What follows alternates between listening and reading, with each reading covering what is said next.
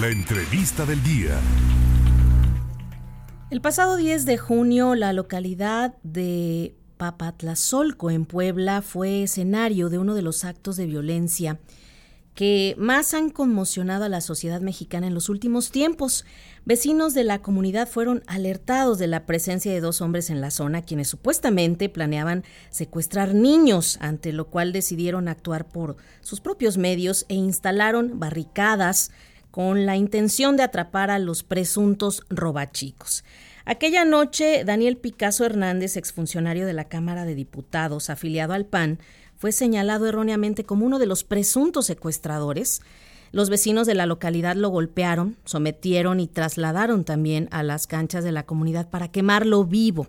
La presencia de las autoridades, además de tardía, resultó insuficiente, pues se estima que en el linchamiento participaron, escuche bien, aproximadamente 200 personas. Y en este contexto, este martes 21 de junio, la senadora Josefina Vázquez Mota presentó una iniciativa a la Comisión Permanente del Congreso de la Unión. Por eso le agradezco estos minutos de entrevista telefónica para que nos platique al respecto. Senadora, buena tarde, ¿cómo le va? Gusto en saludarle. Qué gusto, Claudia, muy buenas tardes. Pues efectivamente, como usted lo ha señalado, eh, esta barbarie, ¿verdad? Como muchas otras que estamos viendo en el país, debe parar. Y en el caso particularmente del linchamiento, la iniciativa que he presentado ya al Senado de la República eh, tiene un propósito fundamental y es que por vez primera en nuestro país se tipifique el linchamiento como un delito en nuestro Código Penal Federal. Por sorprendente o increíble que nos parezca, Claudia, nunca se ha tipificado como tal, lo que sin duda pues es una barbarie usted ha descrito de manera, pues digamos, muy concisa lo que debe haber sido una de las peores muertes, ¿verdad? De dolor, de súplica, seguramente que una persona prácticamente viva y que 200 personas lo golpeen, lo acosen, no lo escuchen, eh, no teniendo ninguna responsabilidad, siendo un hombre inocente. Eh, tenemos eh, estas tragedias que se vuelven cada vez más cotidianas en nuestra nación.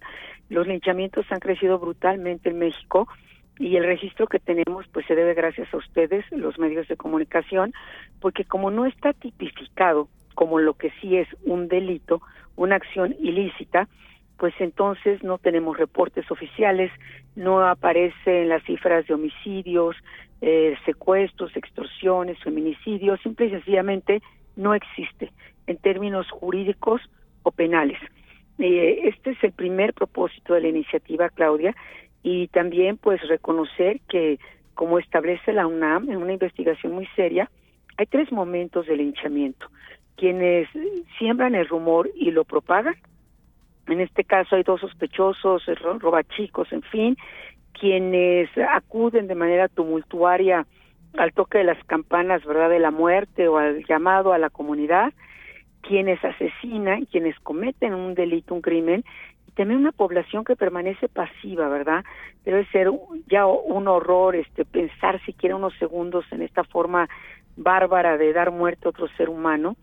Este y, luego imaginar una comunidad de niños, jóvenes, mujeres, hombres presenciando aquel asesinato y donde, como bien lo señala Claudia, generalmente hay al menos una autoridad presente que no tiene protocolos, herramientas de intervención y que pues se queda como un expectante más de este linchamiento. Esto no puede mantenerse como ha sucedido a lo largo de toda nuestra historia y por eso eh, pues la convocatoria también a que en esta iniciativa pues nos sumemos todas las fuerzas políticas en el Senado de la República. Un hecho lamentable, senadora Josefina Vázquez Mota, y en esta ocasión su voz representa la de muchas personas que están exigiendo justicia. Sin duda, Claudia, la verdad es que la barbarie no va a resolver otras barbaries no es el camino del ojo por ojo y diente por diente, no es un falso, eh, digamos, infundio, ¿verdad?, que se empieza a correr y que en un par de minutos termina con la vida de un ser humano.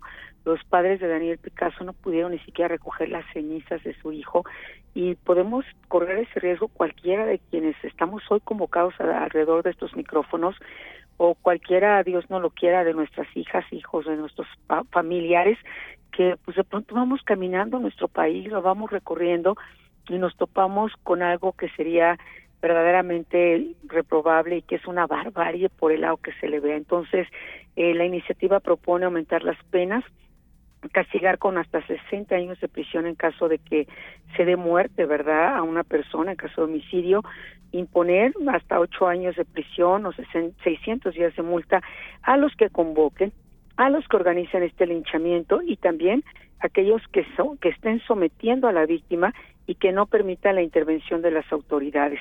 Estas son algunas de las medidas que plantea la iniciativa y al mismo tiempo pues hace un llamado a que al ser considerado lo que es un delito haya coordinación entre los tres órdenes de gobierno y también pues protocolos a las autoridades competentes para que puedan intervenir.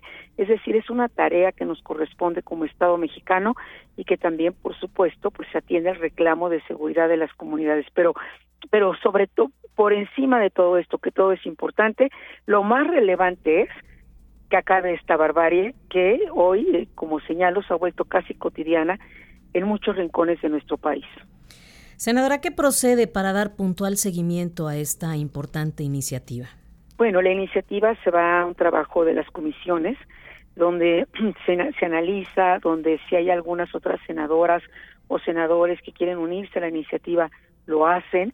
Y una vez que estas comisiones, digamos, determinan que esta iniciativa cumple con los requerimientos, que efectivamente busca mejorar la vida de la ciudadanía, dar más seguridad y acabar con la impunidad, se hace un dictamen, ¿verdad? Un documento que ya incluye todos estos cambios al Código Penal Federal, se presenta al Pleno del Senado de la República, se hace una votación de votarse favorablemente, que esa es la expectativa y la certeza que yo tengo de que tener, tendremos esa conciencia, por supuesto, y esta enorme responsabilidad, se va a la Cámara de Diputados y en Cámara de Diputados pues tiene que ser votada.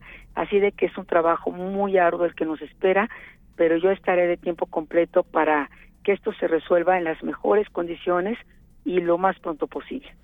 Yo le agradezco muchísimo estos minutos de entrevista a senadora Josefina Vázquez Mota. Daremos puntual seguimiento nosotros también como medio de comunicación para poder seguir informando a todo el país. Un abrazo cordial. Un abrazo igualmente y saludos a todos en ese hermosísimo estado de Veracruz. Hasta pronto. Gracias.